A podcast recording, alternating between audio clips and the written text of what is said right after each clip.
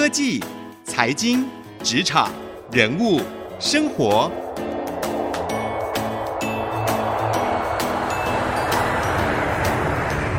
创意领航家。听众朋友您好，欢迎收听 IC 之音主客广播 FM 九七点五创意领航家，我是主持人朱楚文。根据一一人力银行的调查，现在呢，民众不止越来越常透过电商平台购物，同时呢，也有高达百分之四十六点七的上班族有意投入电商产业。换句话说，在现在啊，许多人想要创业，最优先考虑的呢，就是试试看能不能够在网络上面做一门好生意。我们的听众朋友许多都是足科的上班族，或许有些人在现在中年要转业，或者是在职场上面希望有新的发展的时候，也考虑过是不是要来做一个电商呢？然而，电商创业看起来好像简单，因为就在网络上面用手指敲一敲就可以行了，但实际运作起来却是相当不容易。网络行销这一门学问可是博大精深，尤其是呢，现在不只是脸书粉丝页哦，还有 I。G 还有 YouTube，那同时呢，还有一些新兴的像抖音啊等等的平台，到底要怎么样在这些平台上面可以获得好的曝光，把自己认为好的才艺或者是产品能够推广出去，都是相当困难的。那今天呢，我们节目当中哦，就要来跟大家聊聊这样的一个主题，为各位一起发想一些好的新点子。我们邀请到了 BVG 全方位顾问的创办人徐有坚先生来到节目当中，跟我们一起聊聊。欢迎 Ken。嗨，Hello，我是 Ken。 哎，先跟大家介绍一下徐有健先生啊、哦，他自己呢已经在网络行销这个行业里面已经有十四年之久了。而 BVG 全方位顾问这间公司，他创办的主要就是帮助一些中小企业的品牌来进行电商的操盘，包含从品牌到网络行销都给予一些意见，让他们能够在网络上面可以被看见。那也手上也经历了一些爆红款哦，像是今天我们待会会讨论的波特王，可能很多人都喜欢看他的撩妹语。语录，那你知道波特王他背后其实是一间公司嘛，就是卖美金。那后来呢，他们虽然因为这个波特王的撩妹语录，让自己手上的这个美金的产品卖得非常的好。但后来还是遇到了这个营运的瓶颈，所以有找 Ken 这边来帮忙做行销的规划和解决，对不对？所以今天我们也会聊聊这个案例哦。那在聊这个案例之前，我觉得 Ken 我们在节目开始之前有聊到你自己怎么样踏入网络行销的领域的经验，我觉得非常的感人。因为很多人都觉得网络行销其实要学起来博大精深，而且到目前为止，因为我自己念气管的，我们以前上的行销是没有网络行销的，嗯，所以很多现在。的创业家可能他们觉得网络行销还是一个没有一个很系统化，或者说在一个学校就可以很明确的从头到尾学完，甚至是你学完了以后，可能又有新的工具出现，是一件非常困扰的知识门槛的一个过程。那你是台湾电商界里面算是很早就跨入到研究网络行销这一块的哦。那你那个时候是怎么踏入的？因为很多人可能就放弃了。我记得你刚刚跟我聊的例子很感人，你是怎么样学习网络行销的？当时就是做设计的时候啊，下班晚了，大家都知道设计的工作时间是非常长的，而且薪水很低。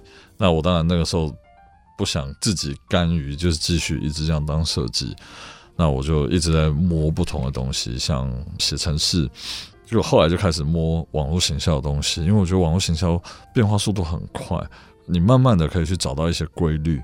那或是一些看似像理论，所以很多人都叫我们这一路的人叫那个野战派，就是专门在打游击、打野战的，不是让学校去学理论的。对，那我们就是自己去把这个理论找出来，对，把这些规矩找出来。其实我到现在还是一直在做，就是我把不管现在在爆红的一些东西，我自己拿来分析，自己拿来看，为什么它后面会有这些爆红的原因。那再来就是因为资讯越来越破碎，有幸的是我刚好生在从资讯完整到破碎，到现在碎片化越来越严重的时代。资讯完整就是，啊，我举例就像电视台，我们以前小时候只有看三台，对，台视、中视、华视结束。那你的资讯就是这三台给你的，那你顶多就是多了报纸。那在长大的时候，第四台出现，你的资讯、你的时间开始被切割。然后到现在，Facebook 在台湾风行，接收到的讯息又更开始碎片。那其实你的资讯落差会越来越大。大家都以为资讯越来越透明，可是其实这是造成资讯落差越来越大。为什么？因为第一个我会觉得你开始可以用问的，因为你在二点零时代，你的互动性没有那么强，对，你都是用搜寻的。所以 Google 是那个时候的霸主，它虽然到现在大家还是有一部分的那个能量是在搜寻，可是有更多人是喜欢用问的、用讲的、用讨论的、用互动的，不管这件事情是对或是错，对，那你可以在网络上看到，然后我就很喜欢去分析选举的那种呃政治光谱，那为什么会大家会有这种行为？为什么会这样看一件事情？那我都会去把它记录下来，嗯，那。记录下来，像甚至呃，现在中国在玩的所有事情，中国在这个方面已经领先我们太多层次。那不是说中国很好，而是他们好的东西，我就去特别看，看了以后把它记录下来，记录下来以后，我就会把它分享给同事。所以我每天可能花的时间，就是我觉得这就是一个累积。我就是从大概二十。二十岁的时候，我就开始慢慢在做这件事情。到我真的开始上班，我就花每天都花两到三个小时以上去摸索、去看，不管是文章或是影片或者什么，我就是看这些文章。然后到我现在慢慢的再把我自己的产业知识再把往外扩。呃，我会看一下能源的东西，或是甚至农业的东西，我都有看。那我就会去想说，好，如果我会这些行销知识，我要怎么样去融入？是对，帮他们一起做，然后透过这样子，我自己去反思、去想象。嗯哼，对。那我可能没做那个客户，那我就会许愿。我我其实蛮常许愿，我就许愿说好，我希望我可以接这个客户。你是在脸书上许愿，还是内心偷偷？我在我在心里面偷偷许愿，然后就会有呃相关的产业的客户可能就来找我，我就很开心。对，那我就希望说，我今天研究出来的这一套理论。可以慢慢的分享出来。其实你也很常受媒体报道啦，因为我准备节目的时候也上网搜寻，也很多你的相关报道都是分析这个网络行销电商的一些现象和状况。嗯、那刚刚讲说很感人，是因为你知道，就是刚刚 Ken 有说一开始做设计起家嘛，设计工作就已经十几个小时了，晚上回家还开着一个夜灯，爸妈都不知道你在做什么，很担心的情况下，然后你其实都在研究网络行销，挑灯夜战，然后十几年的累积变成如今可以。在电商这个领域，算是看得很通透了。那刚刚有说关于网络行销，你这十几年的观察，其实你已经有在心里面累积了一套理论呢。这理论是什么？这个理论哦，这个理论就是我把人啊分成了几种状态。我后来会去看一些什么心理学啊、社交相关的东西，嗯、我都蛮广泛的看。就是如果我是一个品牌的话，我至少会要面对三层的人。嗯，那这三层的人可能就是我的目标的所有人，跟我的品牌有相关。对，就是目标群众。有了 TA 以后，那这 TA 不见得对你又产生很大的兴趣。那我就是要慢慢的像筛子一样，我要筛出来对我产生有兴趣的人。那我要花最多心力的就是在第二层次的人去跟他们沟通。所以我在第一层的人，我会告诉大家说我在做什么，我是谁，我在做什么。那我不会跟你做深度的沟通，因为你要，我要先让你对我有兴趣，所以我不会花太多的时间。那你怎么知道你光是说我是谁，我在做什么，对方就会有兴趣呢？好，我举例，像我上一次有讲到品牌定位这件事情，所以品牌定位只要一明确啊，比如说我说我是手工肉干，我是有机保养品，那我就可以开始切割人了。你吃肉不吃肉就切割开来一次嘛。对。那认不认同手工这件事情，又再切割一次。对。欸，你认同了。好，那我继续再跟你讲，慢慢的，接下来慢慢的，我筛选人出来以后，我就慢慢的把资讯越丢越深。所以我们在第二层的时候，这个第二层次的人，对你有兴趣的人，我们一定是花最大心力去跟他沟通，让他爱上你，对对，让他喜欢上你。哎、欸，那这里有一个好玩的地方啊，你第一层跟第二层沟通的管道会不一样吗？假设今天是用粉丝团来跟 TA 沟通好了。那你第一层先告诉大家你是谁，第二层你准备要丢的时候，你还是会把这些资讯丢在粉丝团吗？还是你会用另外一个沟通的渠道来切割这些不一样的 TA？其实以现在呃以现在这么多工具的状况底下，我都会把喜欢你的人，可能甚至赶到 Facebook 的社团，我就放在社团里面。嗯，对，那你就知道这群人有谁。那我最喜欢就是去观察他们的面相，就可以大概知道说那个族群，但不会特别准，但你可以观察。那我只要知道说，哦，我最喜欢的人在这一区，第三层的人一定是有来跟我购买过，或是我的铁粉。那所以很多很多人现在开开 FB 是粉丝团，社团一，社团一就是我刚刚讲的，就是喜欢你的人。对。社团二就是铁粉，铁铁粉社团。对，那铁粉社团可能会现在它有很多筛选的功能嘛，然后我就把它放进。像头号粉丝算是吗？头号粉丝其实不算，头号粉丝是粉丝团里面的互动比较高的这个这个粉丝，但他不见得是很爱你的。我们在这上面都会比较小心去分类，我们的分类比较市侩一点的，其实就是看你有没有买过。你有买过，你可能对我来讲是喜欢的。那如果你有买过，而且买很多，哦，你就是最喜欢我的。对对，那我透过这三层人去做切割，嗯，对，那我这三层人我都灌输不同的资讯给他，嗯、那这个是它就像一个大筛子，我第一层一直筛，会一直筛出人来。对，我还是一直继续跟你沟通，我是有机保养品，我是手工肉干，我都会讲得很清楚。我只做三十到五十岁的饮品，我只做这样子。哎，你一定会很好奇。有好奇有兴趣，你到第二层，第二层我再告诉你说为什么我这样做，嗯，对，因为我要告诉你我专注。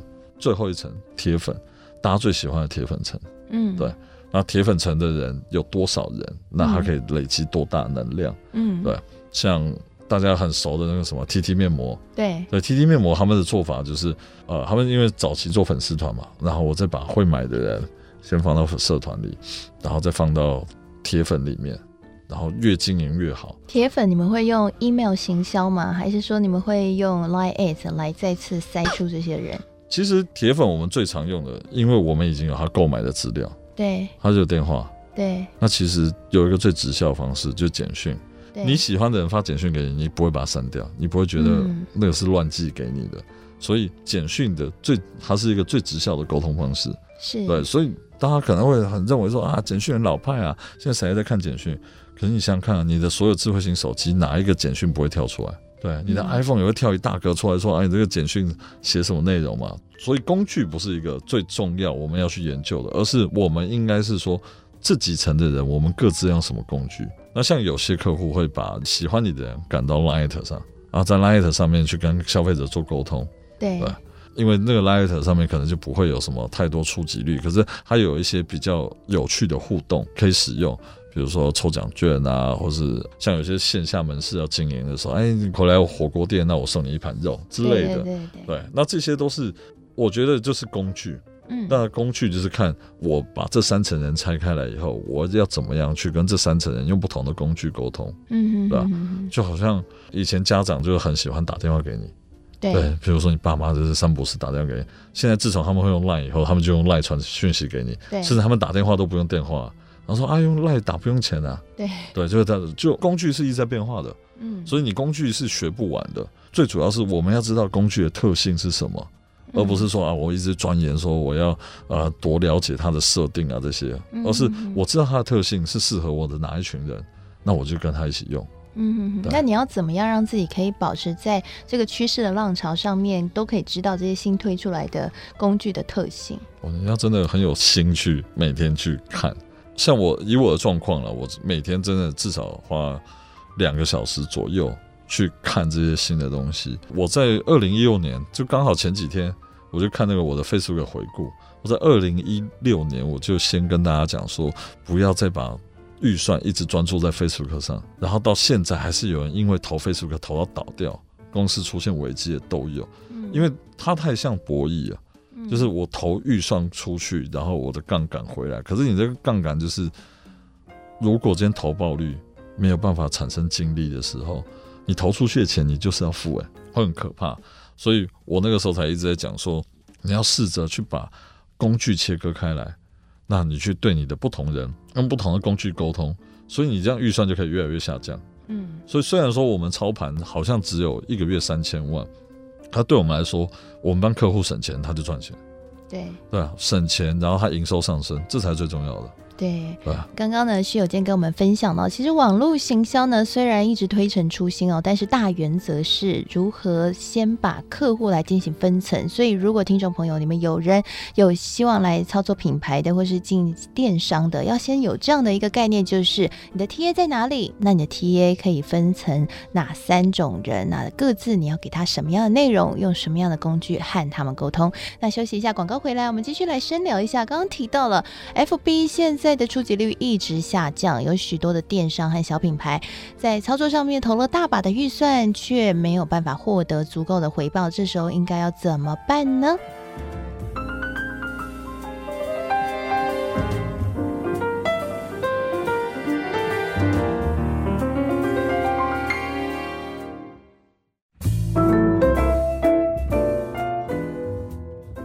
回到创意领航家，我是主持人朱楚文。刚刚在节目当中，我们为各位邀请到了 BVG 全方位顾问的创办人徐有健，也是在网络电商呃里面钻研许久，算是呃对这一块的经营相当有了解的一个代表性的人物，来跟我们聊一下他如何看网络行销的一些眉眉嘎嘎和一些相关的趋势。那刚刚我们聊到了一个顾顾客分层的概念啊，其实这就是一个消费者分析。那接下来我们想要聊的是。刚刚有提到，FB 现在，呃，你劝了很多的客户或者说品牌主不要再把大把预算放在 FB 上面，因为 FB 这是一场，嗯、呃，可能会输的游戏了。那你觉得，如果不要把预算放在 FB 上面，今天我要做品牌操作，希望可以获得曝光和我的 TA 沟通，我应该要放在哪里呢？像呃，我们那个时候在做陈姑娘的时候，我们有发现到一个问题，就是他的预算在 Facebook 上花了非常多。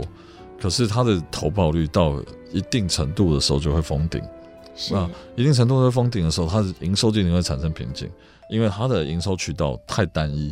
嗯，你只有 FB 广告的时候，所以我们那个时候就发现说，我们回去看搜寻引擎，Google 搜寻一下媒金，因为你一直在网络上讲媒金媒金嘛，那我就回去帮你看你在搜寻上面媒金，那你的竞争对手在做什么？那我们后来就发现。其实他一直在宣传美金，在网络上其实基本上找不太到他的美金排在前面，因为他在一直在主打就是我希望当下就看到效果。就现在很多消费者，其实我们要去思考消费者的路径跟习惯。有些人看到他不会马上买，对，他都要上网看一下说啊这个东西评价怎样，然后是。我在网络上找不找得到？因为现在网络上诈骗也很多。对对，那所以我们那时候一发现，他搜寻美金这么基本的字，他都没有的时候，我们就发现他行销有破口。行销是整个循环，它是一个圈圈。那你的圈圈如果有破口的时候，你预算就是一直在浪费。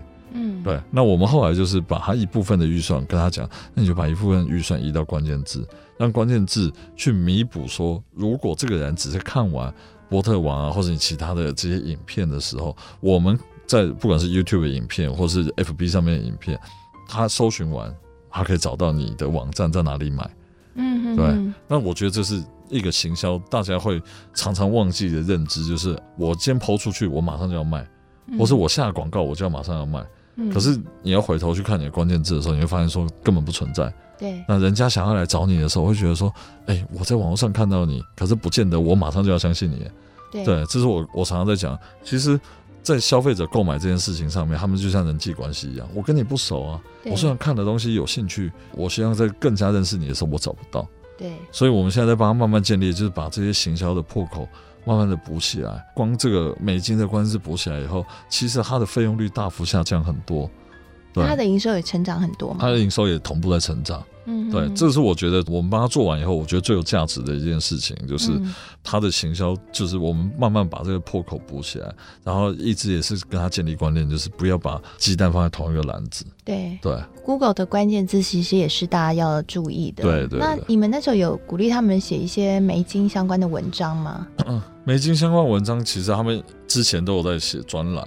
那我们是后来就是叫他把那个 YouTube 这些把它建立好，对，建立哪方面？建立在美金的使用方式、使用知识，哦、然后应该拍一个相关的短片，不要都只是搞笑就是了。对对对对对，因为他其实也蛮多，我必须说他的企划跟创意是在业界算很领先的。对对，那可是这些企划跟创意，我们一直在跟他讲，就是不要单点，单点就是我可能 FB 放完以后我就不放。但是它其实里面的内容是有价值，再抽离出来说，好，我今天可能把它写成网络的文章，对。啊，譬如说可能会被开罚的一些字眼，当然写文章的时候就要避免掉。嗯，那再就是呃，我们把一些影片上面介绍的好处，或是甚至找营养师讲的这些内容，我们可以放在网络上，让大家变成一个科普知识。对。对，那现在网络上最常大家就是去培养出来这群人，所以这个就是我常常在讲的科普知识这一块。就你把你的东西科普，让消费者认知，他有认知以后，他就有知识，嗯，那有知识就有力量，对，这我最想讲的就是你让消费者有知识、有力量以后，他就会很容易变铁粉，是，对，所以其实就是如何把自己的产品先科普化，会算是非常关键，然后最起始的一步。是，但最近那个聊天机器人也红极一时啊，你怎么看聊天机器人？其实聊天机器人，我其实在。创办 BBG 之前，我算蛮早在做这一块。那可是我觉得它有一个最大的问题是，大家还是把它分成几种分类啦。第一种把它当客服，对对；第二种把它当成发广告的，对对，就是你要用来发广告。第三种把它当总机，就是啊，你输零、输一、输二查订单啊，这样子就是很简单的这些功能。我觉得这些功能都没有错，而是因为现在的技术它的瓶颈也就到这边。那所以你说它。会红，我觉得这件事情就是它是一个辅助效果，嗯，它就是其中的工具。那它唯一我觉得它最有价值，其实就在客服这一段，它减低了我们一直重复去回答同样的问题。譬如说，好，我如果是一个客服，你进线了，嗯，你要问我说，哦，哎，请问你有什么需要服务的？那这件事情是大家都会问的嘛？对，所有客服都说啊，你有什么需要问的？那所有的问题其实基本上可以罗列出来变清单。那比如说啊，你是订单问题、有退换货问题啊，什么问题？那这些其实是可以节省。我常常在讲，它其实可以节省百分之七十以上的客服不必要的人力支出。是对，那他就可以更专注，说我今天把问题筛选完，我放在最合适的人身上去回答。嗯，那我觉得这这就是聊天机器人目前最有效的。那其他聊天机器人，我觉得它可以多搜寻一些 data，人跟人之间互动的 data。但是因为现在有些人想跟机器人互动，我们也常常帮客户去设计这些，就是机器人聊天的流程，对，让大家会觉得说，哎，我今天在一个不枯燥的环境底下，把我要的答案问出来，我答案问出来以后，对我来讲，我又不用花太多人力，嗯，对，现在最怕的是人力支出嘛，对，那我用这样子的方式，我我可以同时间回答很多人。对，我可以得到很多我想要知道的答案。嗯，这样子。好，我们今天很开心，有邀请到徐有健来跟我们聊聊关于网络行销的一些美眉嘎嘎。那刚刚有提到了，其实聊天机器人呢，很重要的还是要去看你怎么运用哦。那它目前呢，如果你要把它真的当成是除了客服之外或者总机之外的角色的话，可能还是要有一些考虑的空间了。那在网络行销上面，很重要的就是不要有行销的缺口。那刚刚徐有健也建议了，举了案例就是。是在这个波特网梅金的这个产品操作上面，虽然在网络的声量很大，但是呢，真的要搜寻产品的时候，在 Google 搜寻上面却找不到他们的这个产品的连接，那这就是一个行销的缺口。那提供给听众朋友来参考了。如果你要操作品牌，或是要进行网络创业，要记得检视一下自己的行销流程是不是出现了缺口呢？会不会创造了很大流量，但是却没有办法引导到产品购买？那这个部分要特别留意了。谢谢您收听我们今天的节目，希望今天的节目能够让你有所收获。我是主持人楚文，我们下次再会。